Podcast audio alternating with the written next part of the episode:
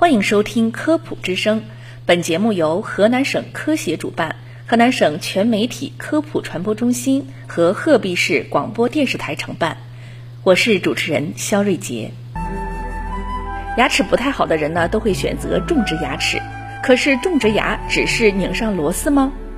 俗话说，活到九十九，全靠好牙口。这反映出健康的身体和美好的生活与牙齿咀嚼功能的健全不无关系。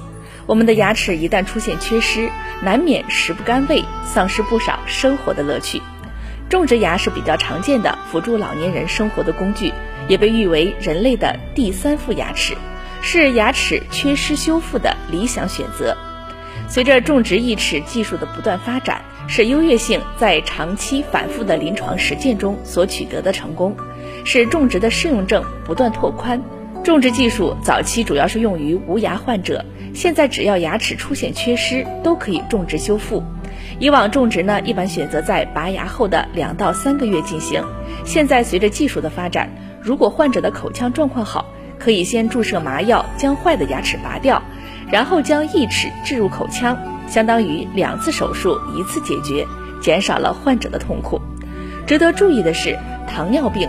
未得到控制的心脏病和高血压、口腔癌术后需要放疗的患者，不适合马上接受种植修复，需要将疾病控制在稳定状态后再进行种植。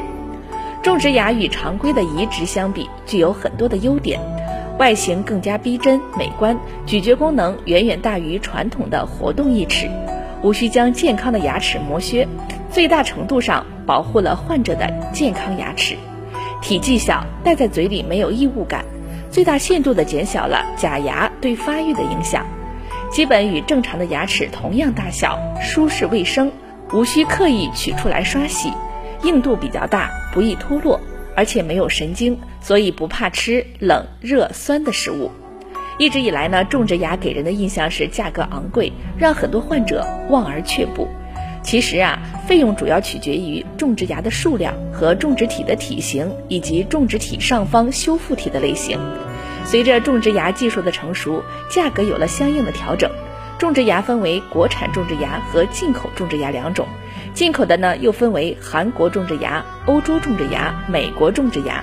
如果经济条件不太宽裕，可以选择经济实惠的国产种植牙。